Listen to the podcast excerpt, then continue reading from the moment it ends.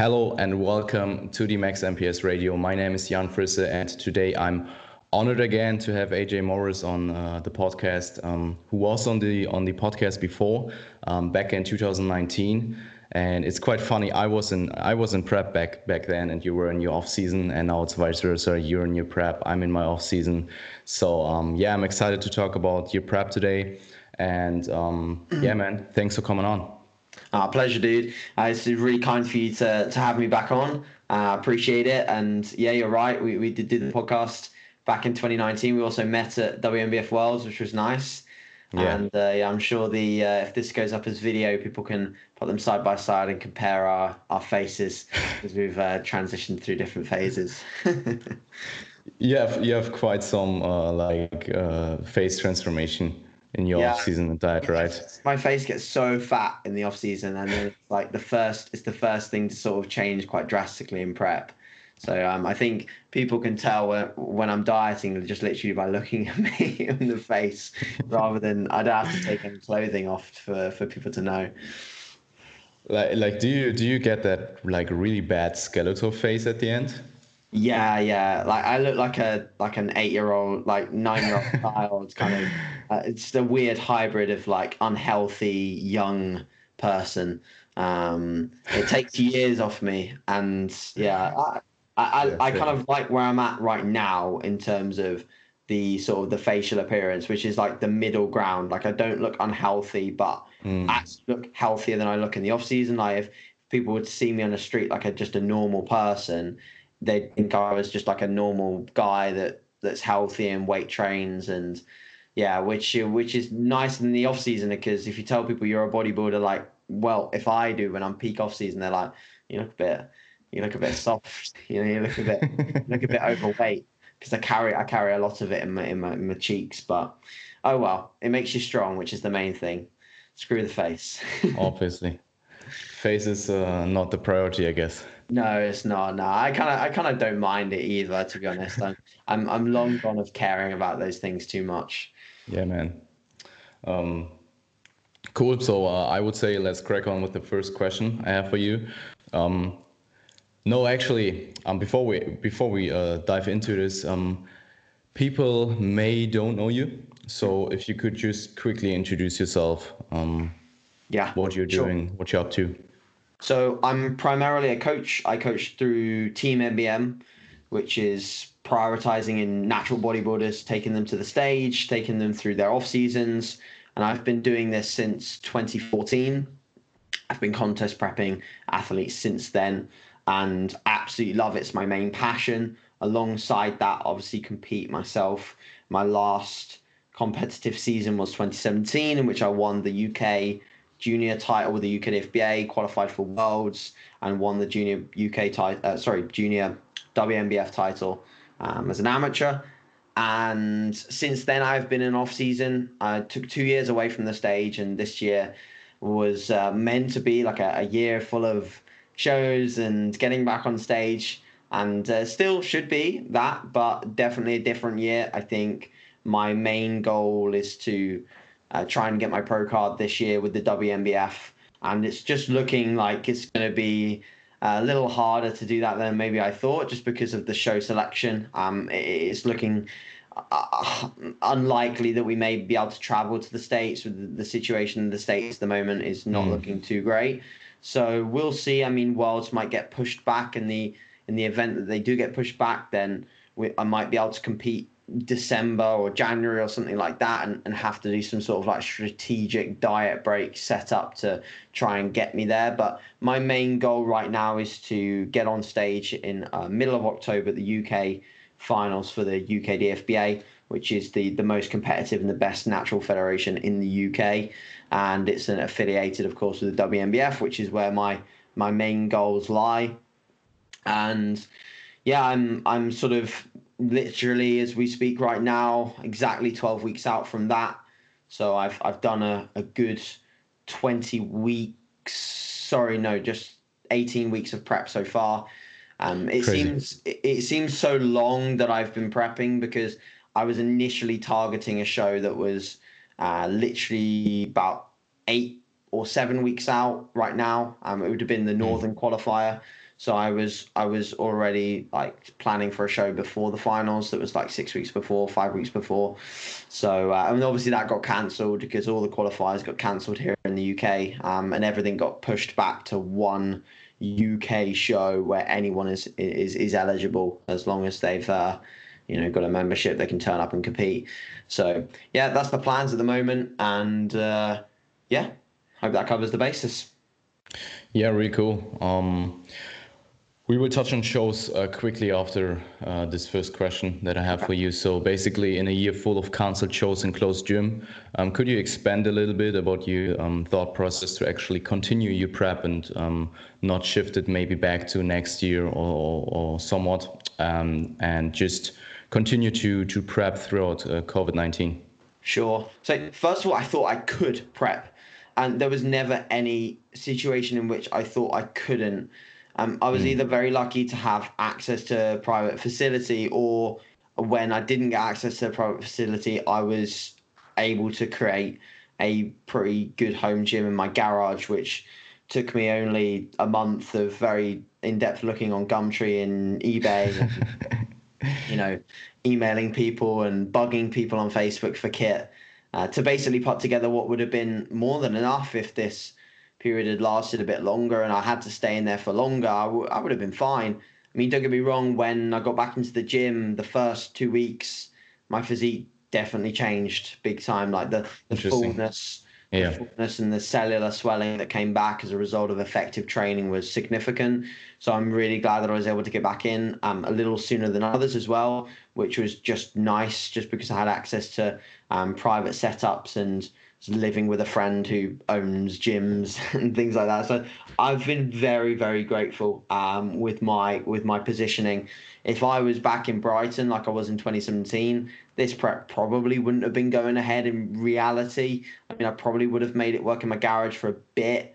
I don't know how well that would have worked though, especially if I was still living in my dad's house. The garage is not big enough for stuff like that. So it would have been very, very difficult, but I would have maybe have tried to make make a way to to make it work. So first of all, it hasn't been too interruptive in terms of my my prep itself. The whole aspect of losing shows and not being able to do a qualifier didn't really massively bother me as long as there was one show that I hmm. needed, which was the main UK and UK uh, UK and international finals if that was always going ahead, which I was in contact with Lee, who Lee Kemp, who runs the federation, I was in contact with him frequently, asking whether it was going to go ahead and whether it was going to happen, and he always said, "Yeah, you know, it's going to go ahead. Don't stress about it. Keep cracking on. Keep moving forwards." And obviously, I know there's going to be some element of bias with Lee in the sense that he'll want competitors to keep going, but he's also a really good friend of mine, and I think that he'll always be honest with me as to the the real situation on on on sort of the perspective. But you know, now we've got in the UK like uh, cinemas and uh, theaters and things like that opening up uh, August first. So we've got a really good sign that that these things are going to be able to go ahead by the end of the year. So that's that's positive. That's good news and. I think now we're seeing the light at the end of the tunnel, and of course, our gyms opened yesterday. It was the first day that you could legally go back into the gym, and really cool. Yeah, yeah, yeah. So we've got enough signs now that, that things should be good for, for that show later in the year, which is which is a positive. Um, but don't don't get me wrong. Like there were elements of doubt that creeped into my mind at some points, and I thought, oh, like, should I wait and just see when I can compete? That's an optimal scenario and that allows me to, you know, have all my eggs in one basket, so to speak. Have the best gym set up all the time. Have lower stress, and but the thing is, nothing's ever going to be perfect. And yeah. also next year, um, and probably the year after that, to be honest, but next year especially, there's a lot of people that do want to step on stage within my roster. And I know that if I choose or elect to compete within that year, and that takes energy and time away from from that process a little bit. Um, in the sense that you have to be selfish when you're prepping. Um, you have to put yourself first sometimes, and you have to go and do things or basically take time away from from other aspects of your life.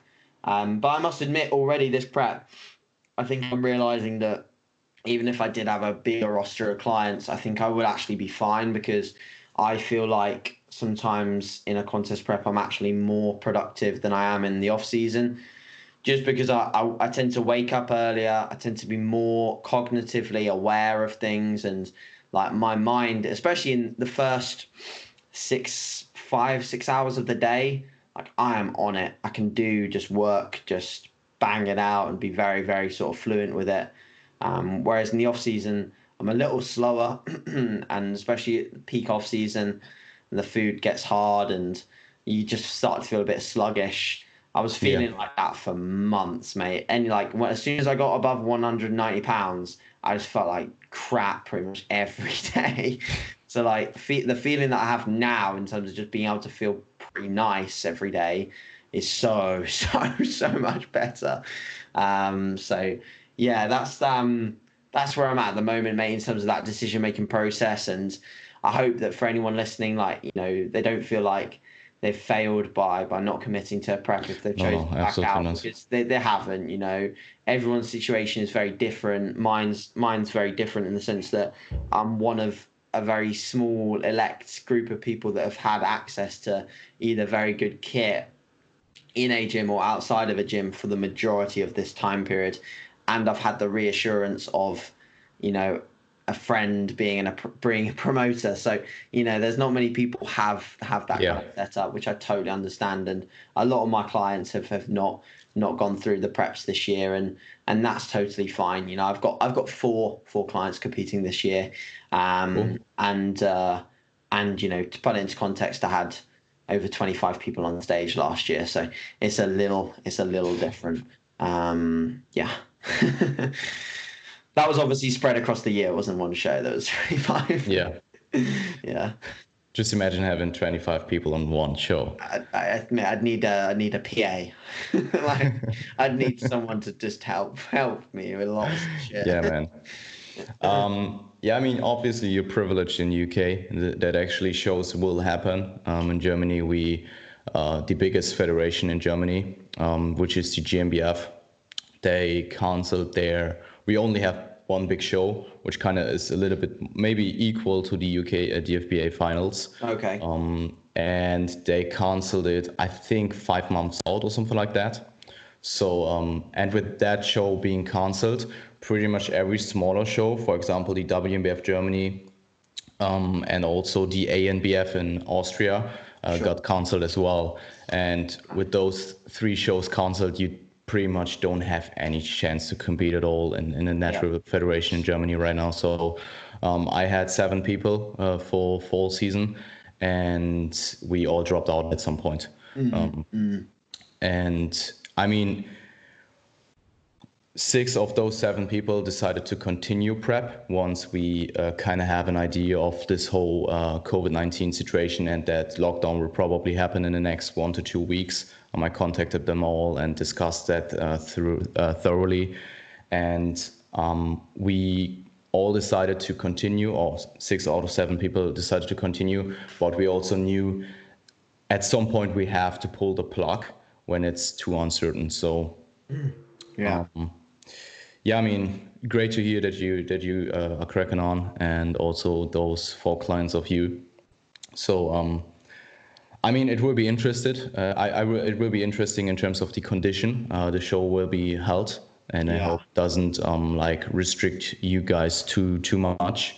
Um, but I think, I mean, in the end, I, I mean, fucking pubs opened in the UK like uh, I don't know a few weeks ago, and I mean, it will probably be be still a pretty decent show. So um, looking forward to to hear from you.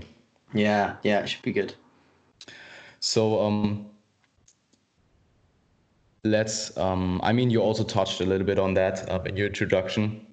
Yeah. So uh, my next question actually was, which shows are you planning to do? So you we obviously c- uh, covered that, and we also uh, you also talked a little bit about your goal in mind. Um, could you expand a little bit about that um, goal that you have in mind with the WNBF? Because I know you have that goal in mind for quite a few years now. Um, so could you expand a little bit on, a, on that thought process and how you're going to accomplish that?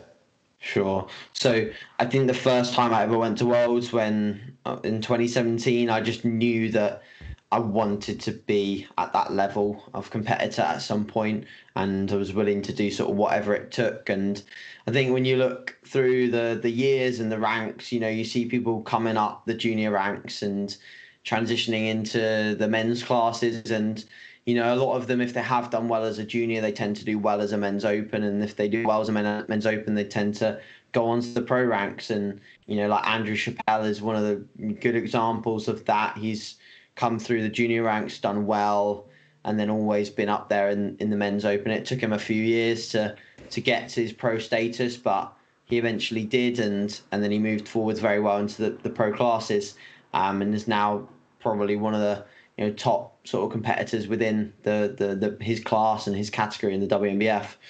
And so yeah, for me, like it's just the goal and the motivation that I have towards that goal is so high, and uh, it's very very few things that I wouldn't do to to get towards that that goal, and you know that that means you know within every sort of meticulous aspect of my nutrition, my training, my sleep, like everything that I can pour into it, I will happily do it.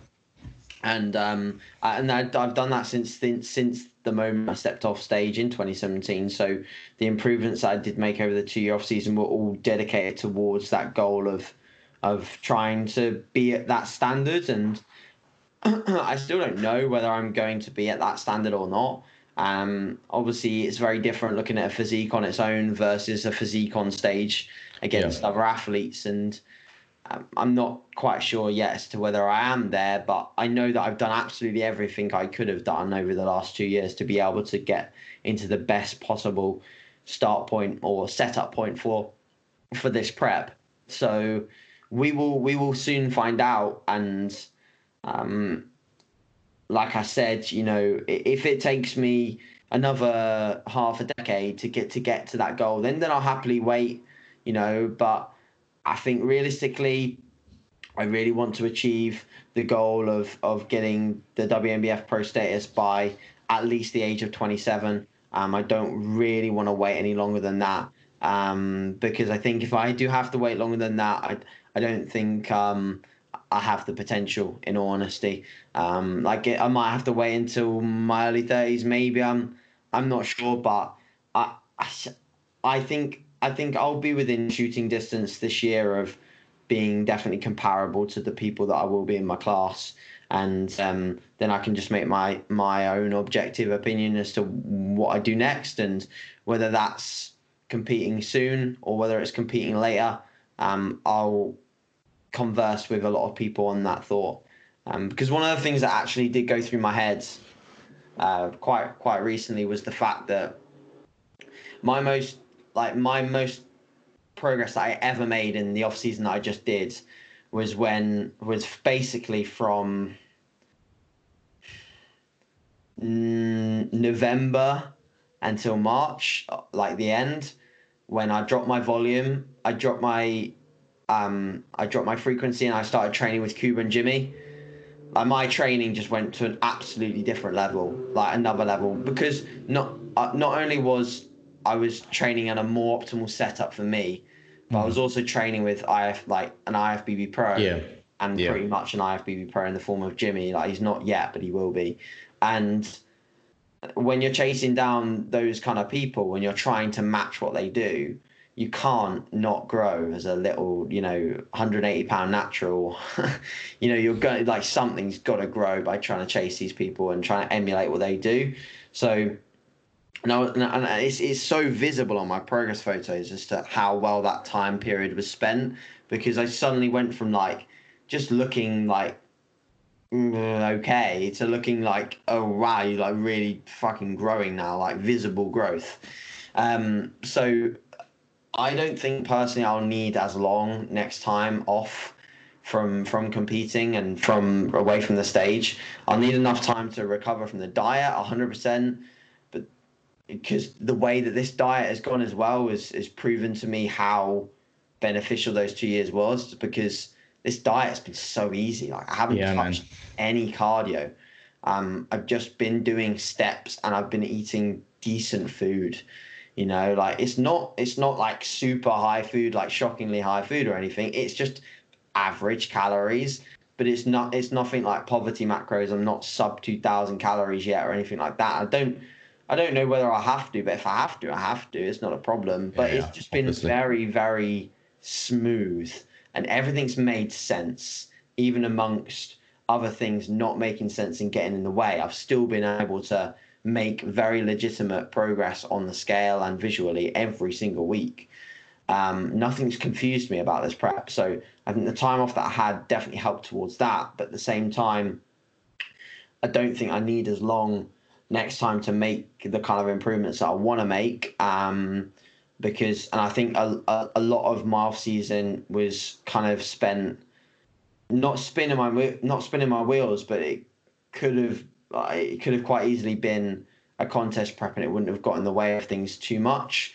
Um, if I'd been more strategic and like, I feel like sometimes when you have a two-year off season, there's going to be a point at which things get a bit stagnant and you just need something else. You like you need like whether it's a mini cut or something. I only mini cut it twice in the whole off season. Um, but you sometimes just need a, a diet or something just to re like refire up the jets kind of thing, re refuel the tanks. And uh, I um yeah, so my perspective like it's kind of like I the two year off season definitely to pay off, but at the same time I'm thinking I could have had a bit shorter and it would have still done the job, if you get what I mean. But yeah, I've yeah. completely gone off on a tangent away from the WNBF question, but uh, hopefully that provides some value to some people when they're thinking about their off seasons. And I think for me, like one of the main things there is try and train with people that are that they don't have to be ahead of you. They just have to be a very good accountability tool, willing to push you, um, willing to know where you're or to try and encourage you to find your absolute limit. And um, those those people will be really really pivotal for your progress because um, they definitely have been for mine and that's coming from someone who already thought already thought he was training pretty hard um, and pushing himself quite a lot. So and being smart with his training but there's always more you can do when you have a second eye or a third eye or whatever yeah, really cool to hear, and um, also somewhat really inspiring to uh, to uh, um, actually hearing talk hearing you talk about it, and um, you going through through this whole period, um, basically in this in, in the current times, and um, what would be, I mean, if you if you have your WNBF Pro card, what will be the goal afterwards? Will be just to to compete in the top pro ranks and um, get some good results there, or is there anything else? Yeah. So I believe the way that they're setting up Worlds this year, if it actually does go ahead, is that they're having the amateur contest on the Saturday and the the Pro Worlds on the Sunday. Which will so be good. If if I got yeah, that's good. Yeah, it's, it's still still a two day event. It's just actually over two days. Yeah. Um, so if that actually does happen, it goes ahead, and I do get if I don't get the pro card in the UK, then obviously if if I'm in a position where I, I'm good enough to to win it on, on WNBF Worlds, then I would compete just on straight away on the Sunday and just see where I was at. I'd just go straight in and just see where I'm at.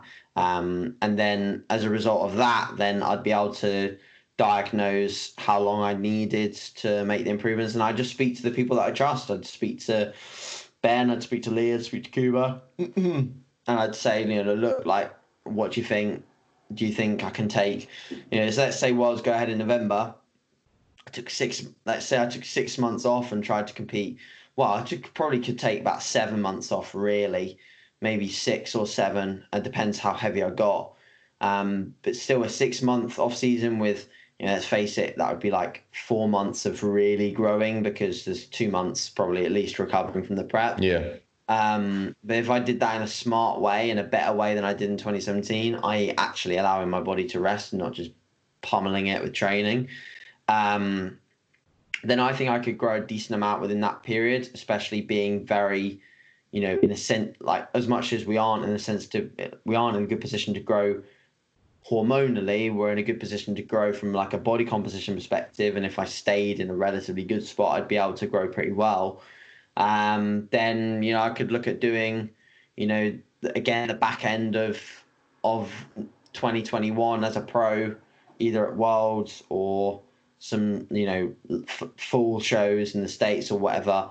Um, if I felt like I was ready, but if not, then the goal would definitely just to be wait until I am ready to actually place like highly in a in a pro show um, in my weight category, which most likely would always be be the lightweight class.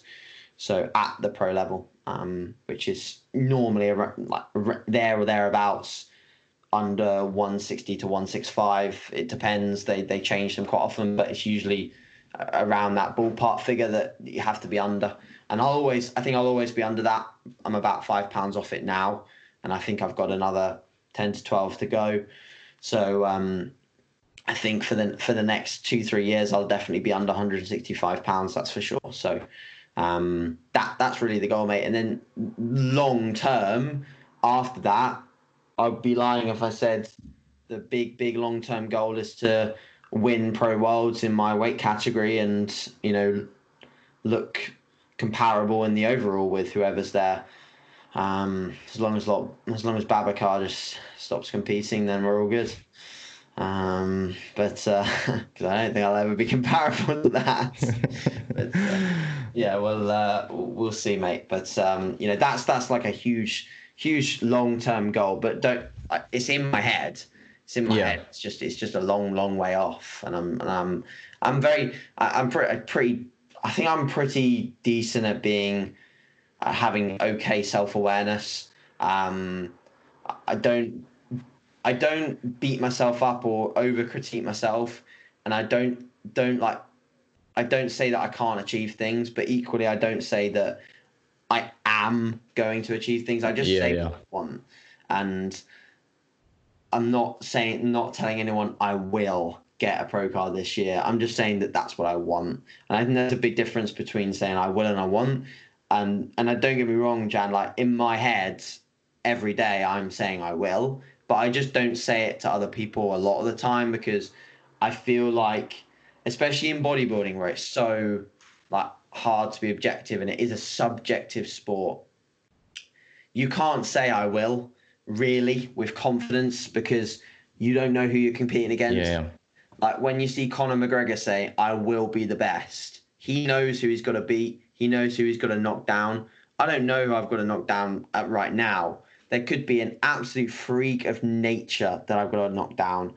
And let's be real, if, if I come across a freak of nature uh, that works hard, you know, it's going to be very, very difficult to sort of, you know, take the crown there. But if if I come across people that have, you know, got standard genetics, nothing like off the off the charts, uh, and they work hard, then I'm pretty confident I can I can do a good job. Um, and I think my previous results dictate that as well. That my hard work will will show on stage, and um, the way this prep is going so far as well shows that I can be confident in um, what I'm going to bring because I don't as long as I manage to get this uh, fat ass and hamstrings lean, then uh, then I think that the look will be pretty decent. yeah, I think so too, man. Um, really, really interesting, and how, how you how you will look at the end. Um, just just to clarify, for the UK DFBA, do you have to win your class or you, the overall to get the pro card?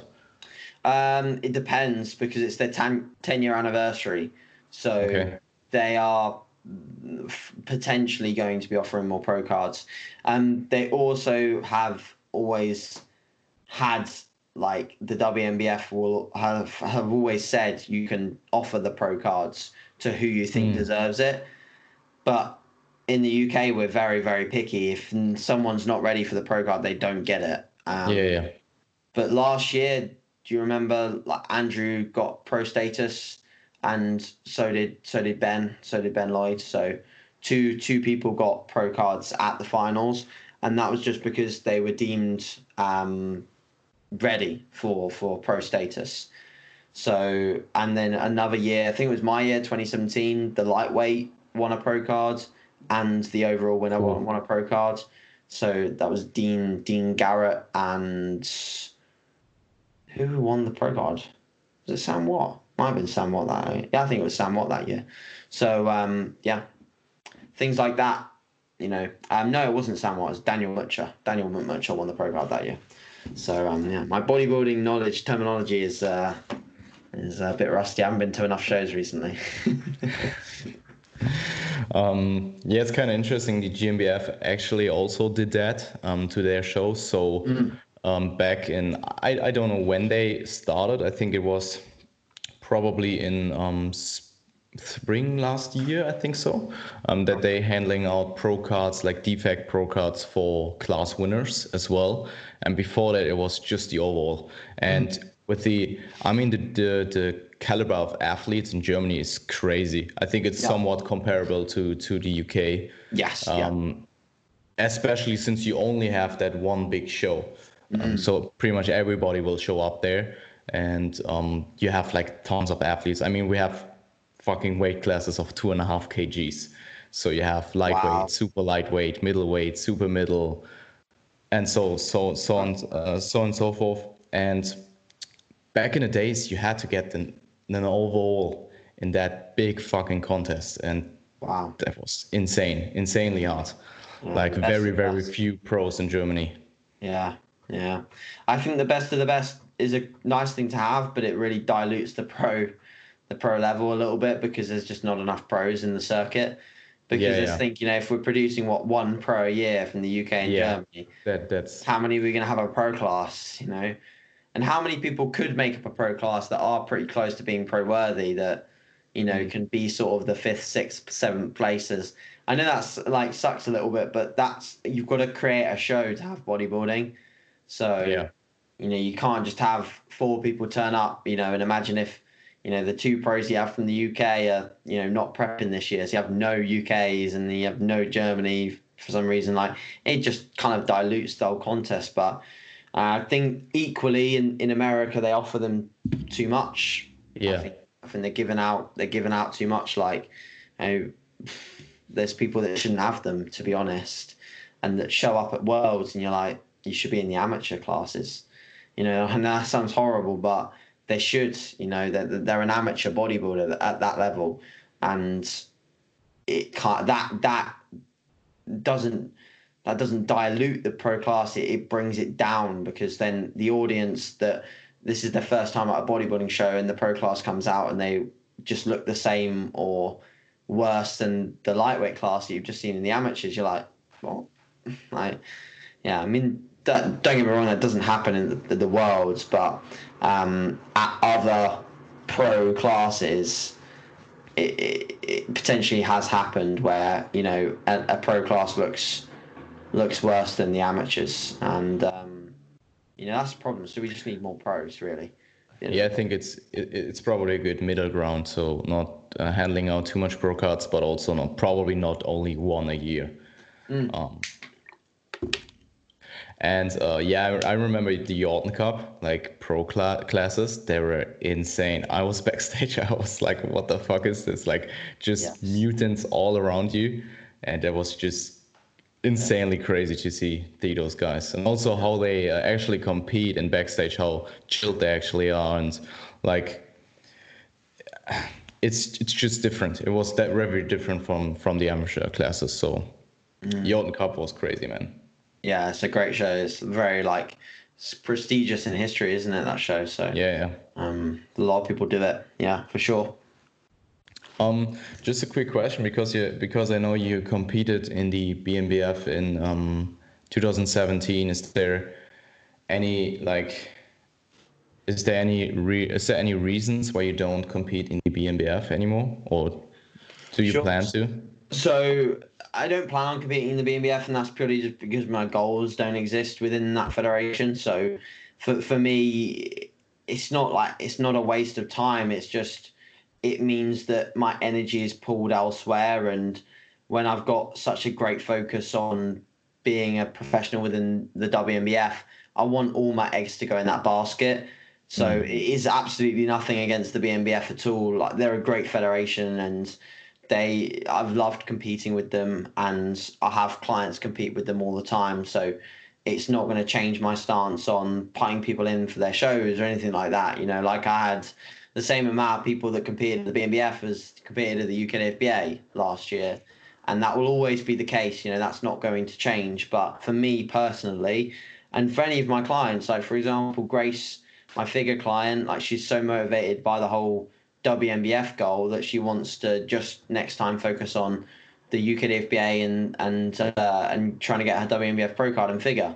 So and if if we hadn't have done the BNBF for her, I think she would have been fresher for all of the other shows. So you remember the the show weekends and and the, the travel and the stress and the the stage experiences yeah all pulling away at some point from your look long term because let's face it me sitting in my office chair on a sunday doing check-ins and doing my steps is a lot less stressful than uh, well it depends on the day but it's a lot less stressful than uh, than competing most of the time so also a lot less tiring so the whole aspect of of doing a show is is is uh, something that you have to look at in terms of your, your fuel tank as a competitor. Um, and I want my fuel tank to be absolutely fucking brimmed for the UKDFBA. So I'm at my absolute best. I want to be on it for that show. So I can't afford anything else to be pulling away from that really. So yeah, that's that's my stance there, mate. Makes makes absolute sense. And also since you since you uh, competed quite a few times now, you you have experience. It's not like you um, you would benefit from doing more shows just to gain more experience for future seasons. You know? Yeah. Like yeah. like I did four shows back to back, like four peak weeks back to back, and that was just too much, like for real. Insane. And then also uh, also worlds like two two weeks later, um, my physique just got really really bad. Like yeah. at worlds, I was probably 10 15% off or something like that. Yeah, not ideal. Yeah, I mean, it was still, look, still man, a cool experience. What? You just look tired by the end, man. Um, yeah. that's normal, you know. It's normal when you push hard and you have a long prep. You're going to look tired. You're going to look slightly worse than you looked at the start. It's just going to happen. It's just the case with natural bodybuilding. Mm. I mean, at that point, it was a 10 months prep, I think. And mm. um, I pretty much looked the best probably three weeks out from my first show. So that was probably my peak. That that those are the check-in photos that I uh, look look back to, um, the most proud, I guess. Yeah. Um, so yeah, um, but I mean, I gained a ton of experience, and I know better for next time now. Yeah, absolutely. Yeah, I think, I think we all do, mate. You know, we all make, we all make mistakes, and we all like we'll learn from the the sort of the, the processes that that happen during a prep and you know you, you'll always find in your especially you know your first couple of preps where your best look is and sometimes that's a little further away from yeah where you actually ended up getting to ultimately so yeah i definitely agree with that yeah i mean i think you can do shows back to back but you also have to plan which shows you are going to really peak and mm. which shows you are going to th- to to train through maybe. Yes. Um, and I peaked pretty much from the first on, so I I had four peak weeks back to back. Yeah. Okay. Yeah. That was a lot of pump training. Yeah, yeah, and the pump, the pump, the pump training. Yeah. changes the look a little bit after a while. Funnily enough, I, I don't really change my training the last week. I like even I, for even for the final shows, uh, even yeah. for the final show. Yeah, yeah, I don't really change it. Honestly, the, the only thing I do is I just make sure my leg training is far away from the day. Yeah, makes sense. And like the last workout might be a pump one if I need it, but I just, I just keep things the same and I just do a low volume week. So the low volume just dissipates the fatigue if I have any. Um, but the the I, I find like dropping the intensity and just doing the pump workouts just makes you look different in a not a good way. I feel like the inflammation and like the cell volume that you get from hard training, yes, there's some fatigue element there, and but honestly, mate, if you're dug out lean, doing hard sets shouldn't make you soft or watery. Um, mm. I think backing off a little bit, like the last couple of days, absolutely, hundred percent. But backing off for like a whole week, um, I don't personally do that, and I don't actually do it with any of my clients really unless they're very like unless they're very very reactive to a change in training stimulus and I'll learn that from their deloads. Um, but for me, I actually look worse when I when I do the the pump or the the sort of the, the softer approach to the final week. And Kuba's the same, so we're, we're going to train just as normal and and make sure that the leg training's far away um, and that the volume comes down during the final week, but the intensity will stay for the whole. Yeah, makes sense. Time. Makes sense. Um, yeah, we pretty much trained through probably Sunday through. Um, I think Valentin pushed it back from each each show a little bit mm. further. So I think the last show I, I trained till I think Thursday or something like that. Yeah, nice. So so we yeah basically had like four days of training and then another two weeks of pump workouts. Or, uh, two week not two weeks obviously two days, two days yeah. yeah. Um, Cool. Um, so let's discuss your uh, physique a little bit um, in terms of um, your progress in the last, yeah, pretty much three years to that point. Um, my question would be, how does your physique differs to 2017, and how did weaker body parts and poses came up? Sure. So I think the main emphasis that I had overall in the last few years has just been to grow everywhere. So yeah. I didn't really focus too heavily on specific body parts, um, apart from just a little bit of focus on my arms, really, just because I wanted bigger arms anyway. My arms haven't ever been bad, like super terrible. They've just not been as big as I want them. The main pose that I didn't like the way that they looked in was front double bicep. Every other pose, I'm fine with how the arms look. Like I'm fine with the side tricep, side chest, rear double, and front front poses, but just in the the the front the the front double bicep itself, I just didn't didn't have enough pop, and I wanted a bit more. So, um, yeah, the, the arms just got separated into an arm day at the end of the off season, um, which I don't don't do currently just because of recovery. I I, I really trying to bias recovery as a whole towards the the big sessions. Um, and then right now I'm actually deloading, but deloading with um, a devolume approach as opposed to um, just the rest days um, at this time. Just seeing how it goes essentially and trying to respond based on that because um, we felt like just taking the four days off um, during the prep was a little psychologically like even harder and also we find that it takes about four or five days to get over the initial fatigue that we have from getting back into what will be quite a novel stimulus after no training for four days. And we found that even in the off season. So in the prep, it's actually even harder to get back in after four days. Um, just you're, you're you're kind of like extra sore, even though you start with like even though if we start with lower volume, so we're just doing a lower volume week and it and it feels good. So I'm not actually doing the arm days at the moment. Um, but regardless, anyway, staying on the top of the question. So body parts that I think have come up. I think everything has come up in some shape or form, whether it's little or large. Um, I think my leg density has come up quite a bit because my legs are a lot, lot leaner this this time out than they were last time. Yeah. Um, from from the front, uh, and to be fair, from the back as well, you just can't see it at the moment. Um, you can see a little bit of glute detail and side tricep and side chest, but like if I feel my hamstrings or if I sit down on a hard chair or something like that, I can feel like the back of my legs are a lot like they feel like six weeks out at last prep, to be honest. Um, so I know it's just a matter of another month or so before I start to see some good hamstring detail and a few little cheeky glute lines coming in from the back, um, which will be which will be exciting. So I think everything's come up in terms of just muscle density, and as a result of that, condition is coming in a little bit sooner than it than it did in 2017 when the muscle was less mature. Yeah. So that's those are the things that I think have improved, and you know how and about doing that. You know, it's very very simple. You know, I just I just made sure that across the board is getting stronger and doing enough enough enough total work, but equally not too much to the point where it was pulling away from my ability to actually overload and progress. Um, but yeah, mate. So it's you know it was a simple a simple process, but at the same time, it was something that allowed me to to get to the goal in a pretty efficient manner. Um, I didn't ever overcomplicate things or or try and introduce anything sort of crazy or new or try a bro split or whatever. Like it was just very, very simple. You know, very minimal changes to the plan, just just ticking my boxes really. That's what that's what's taken me here so far. Yeah, really cool. And I mean from um my side of view, just seeing you progress over the last few years and how you handle things and stuff like that. And now seeing all that work actually realizing into a much, much improved physique is super cool.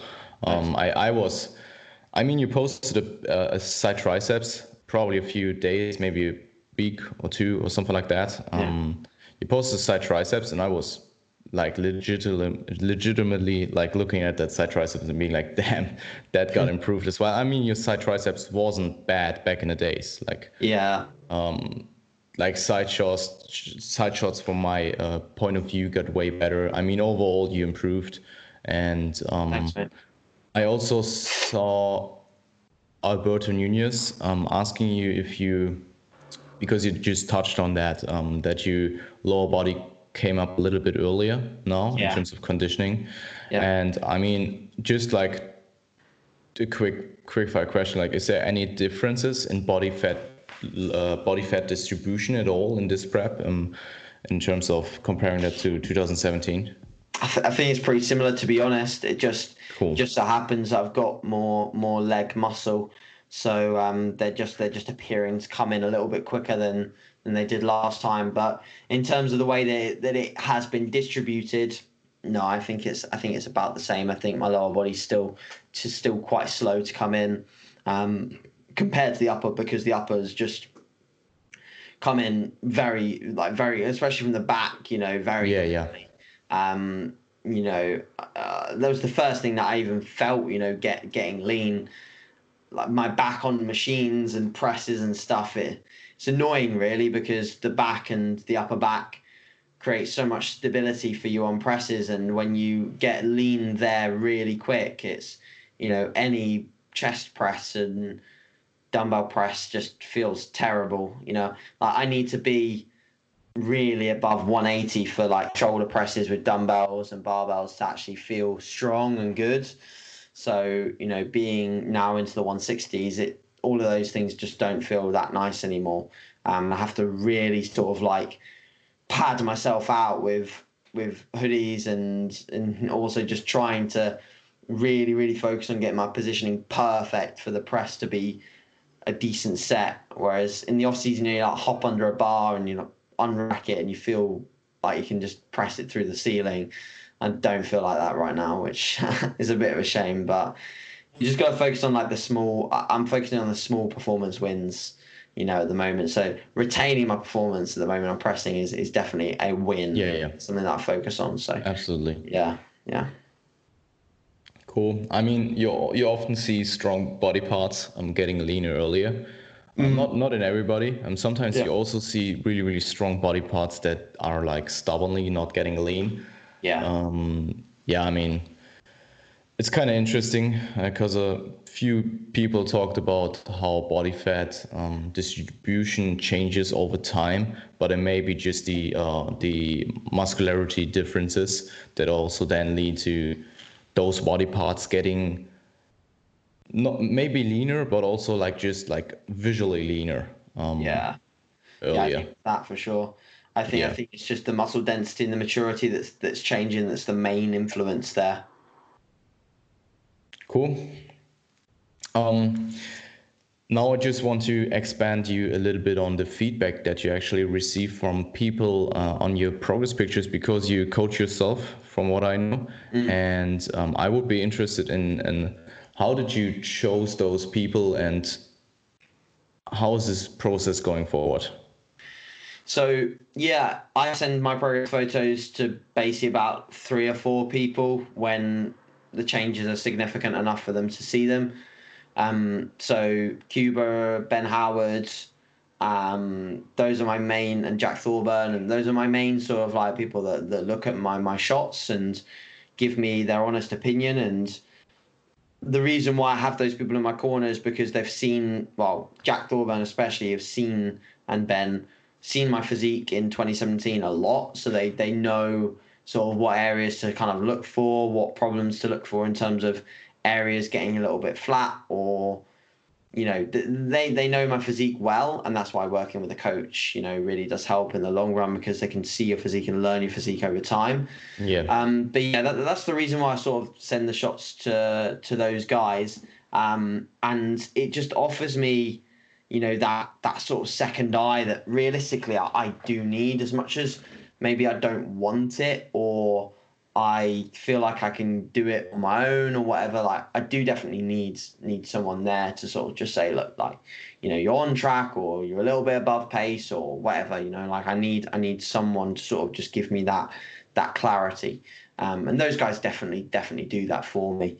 So it, it really is just sort of a bump in the right direction because otherwise, you know, what I'd have is I'd have just the the, the the lovely support that I get on Instagram as the comments and stuff. Yeah, yeah.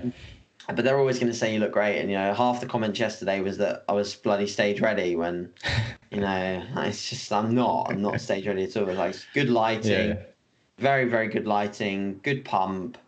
You know, my my legs are not ready at all, and you know people. A lot of people commenting don't understand the true condition requirements of bodybuilding so yeah. it, you know, it's nice. It's nice to know, know that people think I'm on the right track, but at the same time, they're they're you know that they're people that don't necessarily know the insides and outs of of bodybuilding itself. So yeah, just just people that are in the know, people who can give me an honest opinion, and yeah, yeah. I appreciate that a lot. So yeah. Makes total makes totally sense, and I mean, of, of I mean, honestly, that was pretty much expected from my side. Um, that you, I mean, you pretty much touched on all the points that I have written out here. Perfect. So, um, mate, just for you time being, uh, we have two more questions to go. Um, should we choose one or should we go through both? That's yeah. That's just let's just do both, man. I can I can give them sort of shorter answers. Um, yeah, I mean the, the the first one is the probably the bigger one. Okay. Um, I mean, it's uh, what would be the main differences in your current prep to your 2017 prep um, okay. in terms of training, nutritional, and lifestyle lifestyle approaches. Sure. So maybe we will just start with training. Yeah. Okay. So um, I can pretty much cover all things because there's not too many things that are different, to be honest. Um, obviously, you know, I was living at home my last prep, so my lifestyle is quite different. My work is a lot busier, like a lot, lot mm. busier. Yeah, I can I imagine. But in 2017, I'd have multiple days in the week where I'd have off from work. I don't even know what day off is anymore. So I um I don't don't really have a lot of time off the gas, but I don't I don't mind that. I, I wouldn't change that right now. Um, I'm quite happy to, to sort of work at that schedule training wise so yeah that has been quite a few changes there. I was training six days a week in 2017 and now there's some weeks where i only train four times. Um, it depends on the the way the split works but um, i basically run a, a push pull off legs off. So some days a week that means that the frequency is four. Some days a week that means the frequency is five per week. Um, basically every body part is pretty much hit roughly every five days. Um, so I really like that setup from a recovery and performance perspective. I really hate this setup in terms of being in the gym because I want to be in the gym every day and I want to be working. I don't want to be like getting blood flow and like I just like training a lot. So yeah. I do struggle with the frequency. Um, must must admit, but uh, I uh, I find it rewarding in terms of having enough time to to do my work and do things like this you know, do more podcasts and, you know, create more time for my clients and my team. So it's it's been rewarding on that aspect. And nutrition wise, very very similar. Apart from the approach that I'm only having like auto regulated back to back high days, and I've only had one set of high days so far. Other than that, it's been linear macros. And before in my 2017 prep, I was having a one day refeed every week without fail. So even if my rate of loss wasn't perfect, I'd still have the refeed. Um, looking back, I'm like, you know, I'm not sure why Perfect. I did that to be honest, because it was kind of just a waste of time. And and the mm. thing is, I will only have the high days if my rate of loss is a bit too quick, or if I feel like the high days are needed in relevance to retaining performance.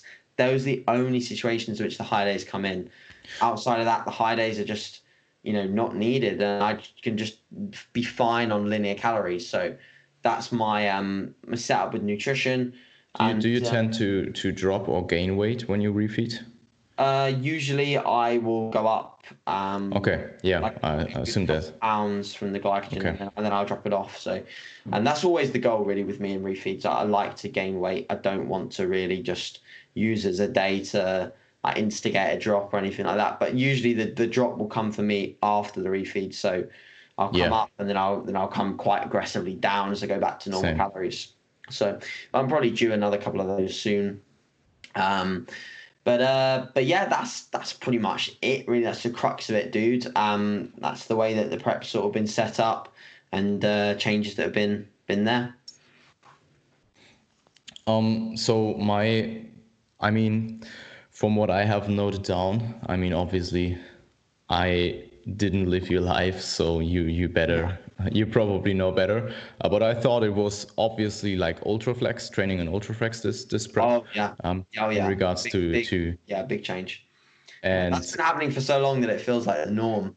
Um, but yeah, Yeah, you know, when I was living in Brighton, I was training at a very different gym, very different environment, Ultraflex, and having training partners that are chasing the same goals as you and that are very, very dedicated. And we just talk about bodybuilding all the time. Is um, Yeah. is insane. You know, yeah, it's, environment is everything. It's everything, man. yeah, it, it Yeah. makes such difference. Like my life is so much better up here than it was um, than it was down there. So my just my general quality of life and my excitement for each day, kind of thing. So I'm very very grateful for that. So, but then again, then again, you know, like when I was training in the gyms in Brighton, like that Fitz gym I was training in, that was pretty much pretty much the only one in there. It was like having my own garage gym at the time that I trained because it, so it was only ever busy in the evenings that gym and uh, you know it just show, goes to show that you can still achieve a lot in an environment Yeah. where it's only you you know so you don't need anything illustrious or special to achieve big things but don't get me wrong i think the setup that i've got now i'm so grateful for and and i always will be for a long long time so i don't see myself going anywhere else for for a while And I mean, besides training in ultraflex, you also trained uh, in your garage. Yeah, yeah, that's So- very different. Yeah, for sure. So, um, but like I said earlier in the answer to the, the the sort of the training situation and the garage setup, my mindset never changes. So, when I'm training, I'm training, and and the training session itself, the focus, the accuracy, the intensity, all of those things, like regardless of where I am, I'll still put in absolutely everything. So, um, even in the garage, and I was risking like getting absolutely wrecked by a safety bar in a horrible flimsy rack just to get an extra rep. it's like you know, it's, it's pure stupidity really. But those um those sessions were really memorable actually, and I went in there yesterday just to grab one of my mate's belts who came around to train when we were in the garage, and I was like, "Fucking hell! Like this is this was a cool little setup." So, but um, yeah, it's uh, yeah, it's just, it's interesting. It was a, a weird period of time, but um, a memorable one nevertheless. Yeah, also one that you uh, can really get something out in terms of learning for for future experiences. Yeah, and I mean that video of you trying to do that leg extension killed me, like for real. like Uh, yeah, I laughed my fucking ass off. Like I felt that too hard. That the weight the weight fell off, and you just being like super disappointed about it, and being like, "Fuck that!" I was just getting ready. Fucking hell. Um, and you also do less steps, right? So um, Yeah, I remember in year 2017 you had tons of uh, expenditure, right? Uh, I mean, I, did, I didn't ever sit down in 2017. Like something I've learned is that I need to sit down more. Um, you know, like my my main part of my day is training. Like that's the main part of my day. So Yeah. everything else revolves around training. So the, this prep is just focused around absolutely giving that whole session my absolute all, even if it takes two and a half hours, three hours to do the session. Yeah. I am I'm just there for that moment and that's it. And then outside of that, I'm I'm you know obviously just doing my work and but I'm staying you know stress free. I'm sitting down. I'm only going for walks when I need to, and I'm not over expending steps. And I'm doing everything I can to sort of make every session as good as it possibly can be. So yeah, expenditure is definitely different to last time. I assume your intake is lower than this time also, right? Uh, what food intake? Yeah, yeah. It's about the same to be honest. Crazy. Uh, I think just I think the training sessions are just burning more calories. To be honest, mate. Um, like I did wasn't training for this long really, and I wasn't training this level of intensity. So like the whole EPOC thing is probably playing a role, but yeah, it's probably a small a small amount difference. But and obviously having a little bit more muscle makes a little bit of a difference. Being a little bit heavier makes a little bit of a difference. So they all add up. They're all like marginal. But um, yeah, I think it's about similar calorie wise to last time at this point. And I mean, you still get your at least 10k steps in. I, I saw Yeah, also a training day. 12 12k on a non-training day. Yeah, that's right. That's right. Yeah, it's interesting that you actually have a higher step count on on the off day, Mm. because I usually tended to to um to get more steps in my training sessions as well, walking around and stuff like that. Yeah. Mm. Um, maybe Yeah. besides a lower session where you just tr- after a set of squats you just sat down for five minutes and try not to die. I try and sit when I train, to be honest. Yeah. Like, okay. uh, it's got. I, I just want to walk. I want to move. So it's quite easy for me to do too many. So um, I just try and I try and sit and I try and take training with Kuba and Jimmy, who are like they're very of the same mindset as well. So like the training session is you got to preserve every ener- every bit of energy for the sets, and I think a lot of the time, you know, us naturals just just try and do too much and walk around and like you know just just pointless. Like we're a lot of the time with a natural athlete, we just accept that we're gonna feel a bit small, so we don't really get conscious about losing muscle or losing size because we're so focused on getting shredded. Whereas I think in the assisted realm, they've got so much muscle to play with that they really notice when it starts to, to fade a bit. Um, I mean, some naturals might be different, but I've always been fine with getting smaller. I don't mind getting smaller as long as I'm getting shredded. Um, but the mindset I have now is like I want to be big. I want to still stay big. I don't. I don't want to end up scrawny or flat, stringy, or I don't want to look like a natural bodybuilder. Um, really, like I, I want to look like a really, really good natural bodybuilder, not like a amateur, you know, natural bodybuilder that I once was.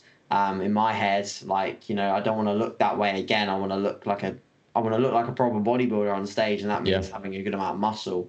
So I've got to hold on to it, and that's why the training session really, really matters. Yeah, I mean, probably also difference when you train with people um, rather than training alone. Too right. Um, I mean, just just imagine, like you just did your set, and now your training partner's doing your set, and you just walk away Yeah, yeah. and and get steps. Yeah, stay still. Yeah. yeah, yeah. um, do you have any changes in terms of in terms of priority on peri-workout nutrition? Because I Uh, remember you talked about eating oats post-workout, and that that Oh yeah. that was a really bad thing for you. And Yeah. I, I don't know if you if you actually changed it in your last prep or after after prep. It was it was changed during my last prep. So I think it was at the start of 2017 that I was having like oats post workout, and I didn't didn't really have the understanding. You know, I didn't really have the knowledge at that point of of, Yeah. of peri workout nutrition as much as I do now. So yeah, that that was changed, and uh, you know, yeah, now like primarily my carbohydrates have shifted around training and. I mean, I still have a decent amount of carbohydrates in other meals, but you know, I don't have carbs before bed in my last meal at the moment. I have I have carbs in basically meal two, meal three, intra, and post, and that's it. Um, and then outside of that, they're either like fruit based meals or very low carbohydrates. I have a lot of fruit at the moment though, um, because I find it very satiating and Yeah. I just find it like a good addition to a meal that, you know, like rather than I don't like really savory meals too much.